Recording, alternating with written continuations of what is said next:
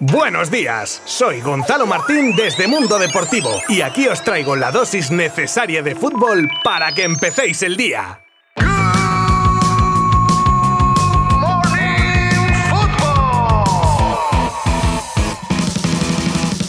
No, hicimos el gol muy rápido y después en cinco minutos de errores nuestros que tuvimos nos pusimos 2-1 abajo y, bueno, pues ya, ya fue cuesta arriba y ya nos empezamos a, desordenar. Una amargura muy, muy grande, dolido obviamente por el resultado. Eh, tenemos que ganar o ganar ahora, depende de, de, de nosotros y, y hay que ganar. Pues muy buenas, ante todo. Así hablaba Leo Messi tras el batacazo mundial de la albiceleste ante Arabia Saudí. Ahora, lo que todo el mundo se pregunta es si se quedará en un accidente aislado o peligra su continuidad en Qatar y que de esa manera se esfume la posibilidad de ver a Leo levantando la Copa del Mundo. De ese partido y los otros tres de ayer hablaremos en un momento y como no, tendremos nuestra previa de hoy del partido de España contra Costa Rica a las 5 de la tarde. Y si lo de Argentina os ha roto el cerebro, esperad porque ya es oficial. El United despide a Cristiano Ronaldo con efecto inmediato, como han dicho literalmente en un comunicado. Martin Brathwaite ha cargado contra el Barça, Haaland le puede quitar un fichaje al Madrid y se dice que Pep Guardiola podría estar a punto de renovar con el City. Os habla un servidor, Gonzalo Martín, desde Mundo Deportivo y vamos con todo esto en 3, 2, 1.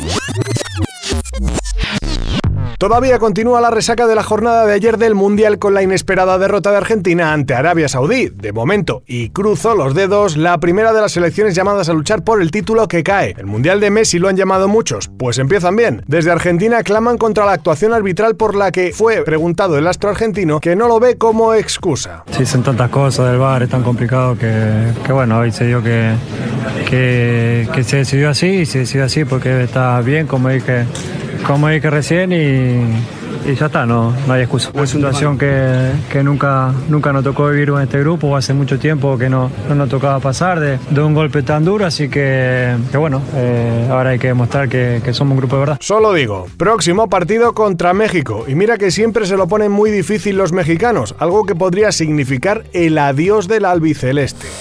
Y precisamente México empataba a cero con Polonia con un penalti fallado por Lewandowski o parado por un histórico Ochoa, que entra en la élite de jugadores con cinco participaciones en los mundiales.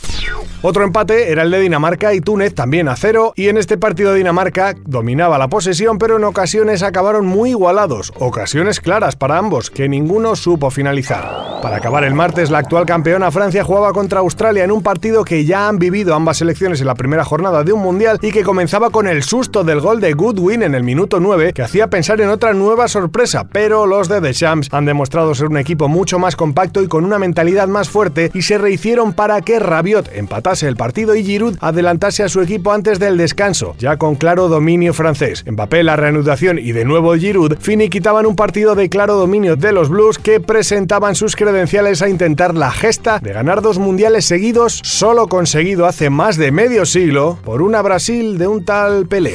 Y por fin llegó el momento esperado para todos con el debut de La Roja en este mundial. Será a las 5 de la tarde contra Costa Rica y con muchas dudas en algo que a todos nos interesa, como es el 11 que alineará Luis Enrique. Y es que el seleccionador dice que va a tirar de feeling para definir quiénes saldrán hoy de inicio. Hace un tiempo podríamos intuirlo, pero con la incursión de Asensio o Nico Williams, por ejemplo, o la vuelta de Ansu, pues crecen las especulaciones. Pero venga, yo me voy a mojar y os digo cuál sería mi 11 personal de hoy y espero vuestras opiniones y comentarios en nuestras redes sociales, así como cuál sería el vuestro. Yo saldría con Unai Simón en portería, en defensa, Azpilicueta, Laporte, Eric García y Jordi Alba. Pondría en el centro del campo a Busquets, Gaby y Pedri y arriba le daría una oportunidad a Asensio con Ansu Fati y Morata en la punta. Ahora es vuestro turno, a ver cuántas acertamos cada uno. Por cierto, Luis Enrique que decía esto ayer en su streaming vespertino sobre cómo llegan al partido, los penaltis pitados en lo que va de mundial y el criterio para pitarlos y uno de los temas del campeonato que son los descuentos tan largos que nos estamos encontrando y de todo ello respondía el seleccionador así. Veo muy bien al equipo, hemos entrenado a un ritmo como siempre altísimo. Bueno, ya vais viendo que el fútbol es complicado para, para todas las selecciones, para algunas favoritas, que un desliz te complica mucho la vida. Ya hemos visto dos penaltis en los que, bueno, la verdad es que son acciones más bien de forcejeo más que penaltis claros, pero los árbitros se ve que tienen idea de confirmar este criterio de no agarrones dentro del área y, bueno, habrá que estar atento a no cometer esos errores. Me encanta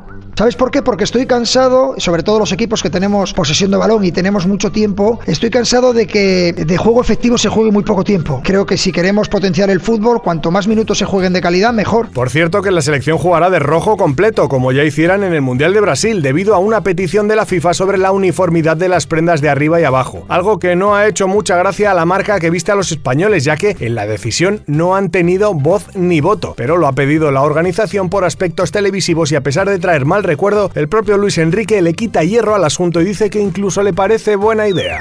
Ya ha llegado la consecuencia de las explosivas declaraciones de Cristiano Ronaldo donde arremetía contra el United, staff, etc. Ayer el club inglés oficializaba la salida del portugués de la disciplina de los Red Devils y recalcaba que era con efecto inmediato, y ya después agradeciéndole sus dos etapas en el club. Igualmente CR7 deseaba lo mejor poco después también en un contracomunicado y qué lástima porque una salida sucia y ruptura que la indisciplina del jugador ha provocado. Cada uno elige su camino y el de Cristiano lo deberá decidir ya, aunque lo anuncie tras el Mundial.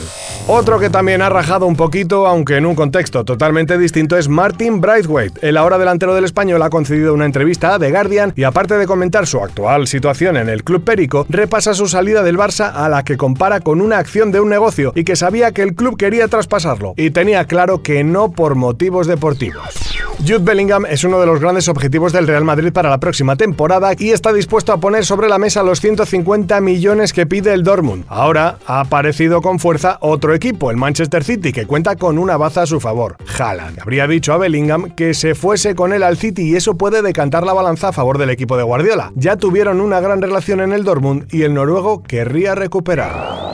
Y para cerrar, no nos movemos de Manchester con la información de The Athletic, que cuenta que Pep Guardiola estaría a punto de renovar con el City hasta 2024 con opción a otra temporada más. Pues un poquito más de margen para que el de San Pedor pueda conseguir la ansiada Champions, la guinda a 7 años ya, 9 si cumple con los que está a punto de firmar, en el club en el que es un auténtico ídolo y con el que tiene a día de hoy un palmarés de 11 títulos.